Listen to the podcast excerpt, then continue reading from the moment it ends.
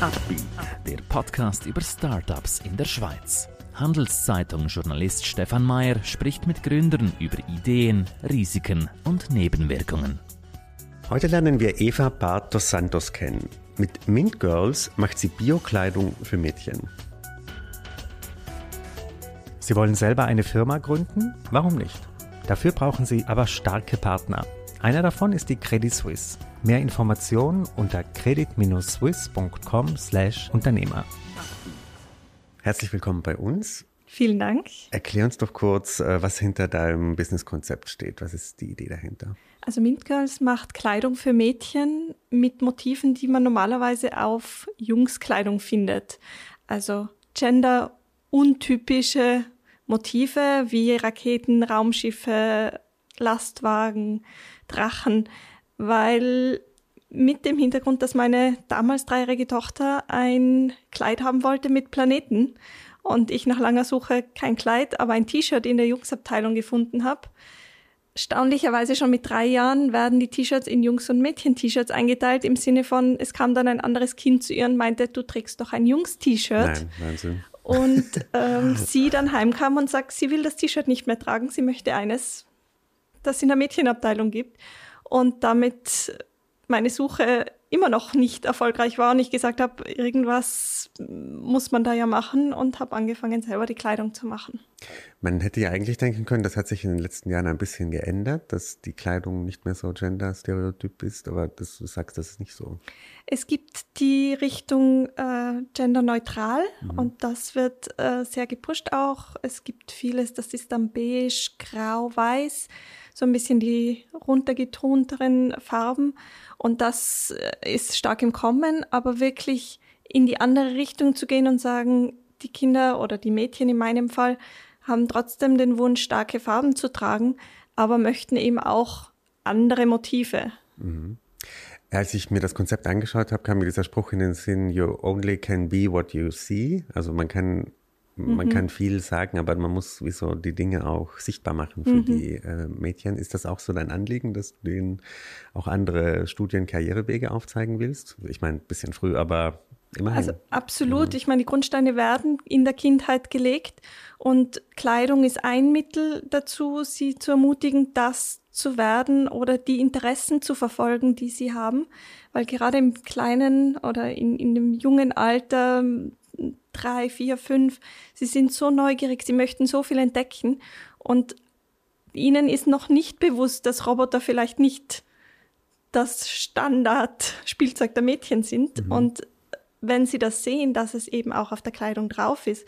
Ich meine, das Thema geht auch weiter mit Spielzeug, Büchern. Bücher ist so das Thema, wo es ein bisschen weiterentwickelt ist. Spielzeug mhm. geht so langsam in die Richtung, dass man sagt, man geht weg von dem genderstereotypischen Marketing und da einfach den Kindern aufzuzeigen, dass es möglich ist und dass sie nicht schon nur basierend auf ihrem Geschlecht entscheiden müssen, ja, Roboter ist für mich oder nicht. Mhm. Das ist einfach sehr wichtig auch für mich und das mhm. genau. Es ist praktisch auch ein Anliegen von dir, aber wie hast du es geschafft, das in ein Business zu transferieren? Also wie konntest du diese beiden Sachen ver verknüpfen? Also ich habe immer schon den Wunsch gehabt, eben selber auch nicht in diese Genderrolle hineingedrückt zu werden und habe meine ganze Karriere hindurch, ich war vorher bei einer großen Versicherung und habe dort ähm, meine Corporate Career gehabt, habe da schon ähm, gemerkt, ich will einfach die Möglichkeit auch selber haben und anderen Frauen geben, dass sie das werden können, was sie möchten. Als da meine erste Tochter auf die Welt kam, war das natürlich nochmal ein sehr viel persönlicheres, äh, persönlicherer Wunsch. Und die Kleidung kam eben dann auch aus dem persönlichen Need, sage ich mal, hervor. Ich selber hatte überhaupt keine Erfahrung in der Fashion-Branche und habe da sehr viel lernen müssen dürfen. Mhm. Und äh, muss sagen, es ist absolut spannend und es macht mir jetzt auch Spaß. Also es war sehr viel aufarbeiten, lernen. Wenn man keine Erfahrung hat in dem Bereich, muss man immer sich sehr tief einarbeiten. Mhm. Und es funktioniert und es macht Spaß. Hören wir uns mal die zwei Ebenen an. Einmal das Design. Wie bist du da ähm, vorgegangen? Also welche, hast du das alles selber gestaltet oder wie lief das ab? Äh, ich wünschte, ich wäre so gut. Nein, ich habe mit äh, Designerinnen zusammengearbeitet, habe die ganz äh, einfach auf Instagram, auf verschiedenen Kanälen gefunden, habe mir Bilder angeschaut und gemerkt, der Stil gefällt mir und habe dann mit denen zusammengearbeitet. Eben gerade wenn man selber keine Erfahrung hat, ist es umso wichtiger, mit Leuten zusammenarbeiten, die die Erfahrung haben und die einem Input geben können.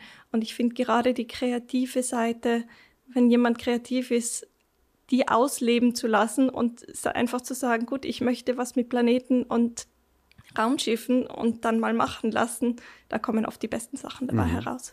Das andere ist ja, dass du das wie in eine Art Massenproduktion bringst. Ähm, welche Hindernisse, auf welche Hindernisse bist du da gestoßen?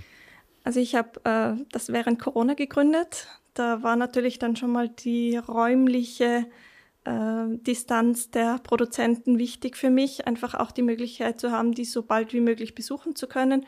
Und vor allem, was mir sehr am Herzen liegt, ist die sicheren und fairen Arbeitsbedingungen.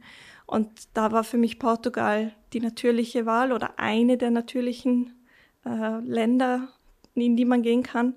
Habe dann dort auch viele Produktionsfirmen angeschaut und auf Nachhaltigkeit, die Möglichkeit mit Biostoffen das auch zu produzieren und habe dann dort meine Partner gefunden, eben auch die viel Erfahrung haben in biologischen Stoffen, in nachhaltiger Produktion und auch mit Kinderkleidung. Mhm. Du musst das jetzt natürlich irgendwo ein bisschen, ähm, soll ich sagen, skalieren. Wie gehst du da vor? Genau, also gerade am Anfang ist es immer schwierig, eine Marke bekannt zu machen oder ein Startup äh, bekannt zu machen. Ich habe ganz am Anfang eine Kickstarter-Kampagne gelauncht, habe da wahnsinnig viel Zeit investiert, auch persönlich zu Leuten äh, Kontakt aufzunehmen, aber eben auch in Zeitungen, in äh, Podcasts versucht, einfach die Marke bekannt zu machen und habe da ein, auch gemerkt, es besteht das Bedürfnis. Es ist nicht nur mein Bedürfnis, sondern es ist auch für äh, eine breitere Masse interessant. Und jetzt einfach sehr viel Zeit geht in Social Media Marketing, in, mit Leuten zu sprechen und das Ganze bekannt zu machen. Mhm. Wenn man äh, mit Kunden, Endkunden zusammenarbeitet, ist es einfach sehr viele kleine Dinge, die man machen muss, um die Marke immer bekannter zu machen. Mhm. Und ein Vorteil, den ich definitiv habe und wo ich auch sehr stolz drauf bin, ist, die Kleidung ist gut, qualitativ gut, die Stoffe sind sehr weich und Kunden geben das Feedback, geben das weiter und das ist die beste Werbung. Mhm. Was ist das größte Problem momentan für deine Firma? Also Skalierung ist sicher ein Problem oder eine Herausforderung, wie ich es äh, lieber nennen würde. Und äh, Fashion Business ist sehr schnell. Das heißt, Kunden erwarten neue Designs, neue Muster. Ich will auch nicht mein Kind fünf Jahre lang im gleichen äh, Kleidungsstück, gerade eben weil man so regelmäßig neue Kleidungsstücke kaufen muss, äh, hätte man immer gern wieder was Neues. Und diese Schnelllebigkeit in der Fashionbranche ist definitiv etwas, was als kleines Unternehmen eine größere Herausforderung darstellt. Mhm. Die großen Marken haben alle paar Wochen neue Kollektionen. Das ist bei mir natürlich nicht mhm. möglich. Kannst du dir vorstellen, dass also möchtest du mit der Firma praktisch selbst so groß werden, wie es geht? Oder kannst du dir auch vorstellen, dass du sagst, deine Designs werden wie lizenziert oder eine große Firma macht die auf ihre Kleidung drauf? Was wären da so Varianten? Also klar, die, es gibt äh, mehrere Varianten. Ich habe keine klare, wo ich sage, das ist mein Ziel, was mir persönlich wichtig ist, und äh, ist die Mission und zu sagen, ich will das Mädchen die Wahl haben können. Mhm, mhm, wie das genau vor sich geht, ist, muss man dann schauen in der Zukunft, wie sich das ergibt. Was für mich definitiv noch ein weiterer Punkt ist, wo ich hinwachsen möchte, ist Mint Girls auch for Boys, mhm. weil es gibt genauso in der Jungsabteilung das ich sag mal, umgekehrte Problem. Da ist alles dunkelblau und grau mit Robotern und Monstern und Autos. Und wenn jetzt ein Junge einen Regenbogen toll findet oder pink, mhm. wird schon schwieriger. Mhm.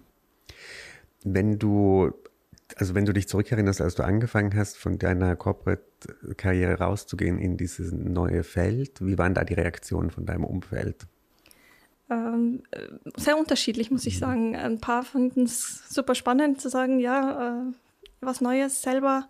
Es ist natürlich auch, es wird immer so verherrlicht, sage ich mal, dass äh, Man hat seine eigene Firma, man kann arbeiten, wann man möchte, man kann so viel arbeiten, wie man möchte, man ist komplett flexibel. Ja, einerseits ja, andererseits ist es natürlich auch, wenn man selber nicht arbeitet, passiert auch nichts. Äh, es ist, gehört sehr viel Arbeit auch gerade am Anfang, um die Marke aufzubauen, mit äh, dazu. Und ich glaube, die Seite sehen die wenigsten, die in einer Corporate-Welt äh, leben. Persönlich auch. Ich meine, man, wenn man da durchgeht, dann merkt man das sehr viel persönlicher noch als vorher, wenn man das nur theoretisch und klar, man beschäftigt sich damit, man liest sich ein und spricht mit Leuten, aber wenn man es wirklich dann lebt am eigenen Leib, dann ist es nochmal ganz was mhm. anderes. Welchen Fehler aus dieser Anfangszeit würdest du nicht mehr wiederholen wollen oder kannst du jetzt schon Leuten empfehlen? Achtung. Also äh, viel, es gibt wahnsinnig viele Sachen und ich glaube, manche Dinge kann man vermeiden, aber viele Dinge, durch die muss man auch selber einfach durchgehen. Es ist kein Business wie das andere.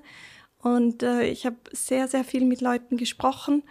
Und ich glaube, den Tipp, den ich Leuten geben kann, ist trotzdem Sachen ausprobieren. Mhm. Ich habe viel ähm, mit äh, Leuten in der Fashion-Branche auch gesprochen, die gemeint haben, mach das und das und das ist auf jeden Fall gut. Und ich habe es ausprobiert und es hat überhaupt nicht für mich funktioniert. Und da einfach ein bisschen, ich sag mal, mutiger sein am Anfang und verschiedene Dinge selbst auszuprobieren, auch wenn alle anderen sagen, ah, das funktioniert garantiert nicht das hilft, weil man da einfach dann sein eigenes Business so aufbaut, wie man es selber möchte mhm. und auch zu seinen eigenen Stärken spielt. Das Thema Gender ist ja auch in der Startup-Szene selbst äh, ein Problem auch, würde ich sagen. Also die Finanzierungen gehen ja immer noch sehr häufig zu ähm, Jungs-Startups.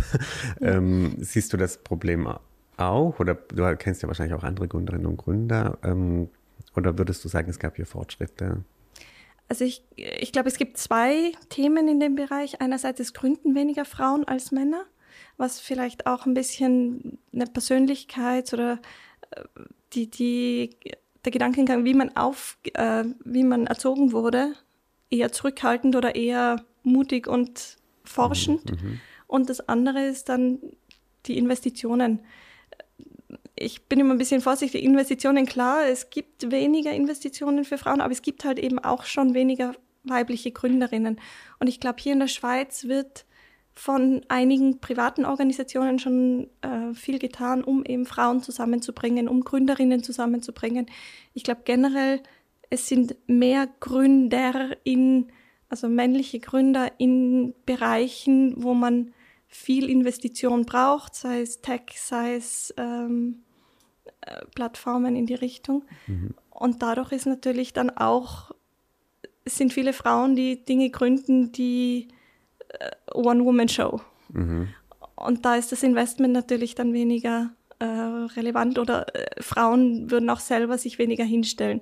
Also ich glaube, es gibt ähm, mehrere Dimensionen, das Ganze macht es natürlich nicht besser. Also mhm. natürlich wäre ich froh darüber, auch mehr Frauen zu haben, die äh, Startups haben und man noch mehr gemeinsam da wachsen kann. Aber ich glaube, es tut sich schon langsam was. Mhm. Es ist ja auch irgendwo Teil des Problems, dass man solche Fragen häufig nur Gründerinnen stellt, ne? dass man sagt, ähm, warum ist das äh, Gender-Thema ein Problem? Wie würdest du denn sagen, könnte man denn einen Gründer damit konfrontieren und sagen, leiste doch deinen Beitrag, dass in dieser Szene mehr ähm, Gendergerechtigkeit stattfindet. Wie könnte, würdest du sagen, könnte man die Männer hier an, an adressieren? Also ich glaube, viel ist auch äh, Awareness, mhm. also überhaupt das Bewusstsein schaffen, weil wenn man privilegiert ist, merkt man das oft gar nicht. Und äh, ich habe mit vielen männlichen Gründern auch gesprochen und wenn man das denen aufzeigt, die sagen, ah ja, stimmt doch, mhm. da hast du recht. Gerade jüngere Gründer, die einfach keine Familie haben, keine, ich glaube oft ist ähm, das ändert sich, sobald sie selber Kinder haben, selber Töchter hauptsächlich. Mhm, mhm, und da wird dann dieser Push dafür nochmal sehr viel stärker zu sagen, ich will was dafür ändern, dass meine Töchter dann auch die Möglichkeit haben. Mhm. Also ich glaube einfach viel ist auch zu reden und Leuten das klar zu machen. Und ein Teil ist natürlich deine Kleidung zu kaufen und zu verschenken. Das wäre ein Teil, absolut. Super. Äh, eine total wichtige Mission, finde ich. Ähm, herzlichen Dank, dass du sie uns heute erklärt hast und viel Erfolg noch. Vielen herzlichen Dank. Ein Podcast der Handelszeitung.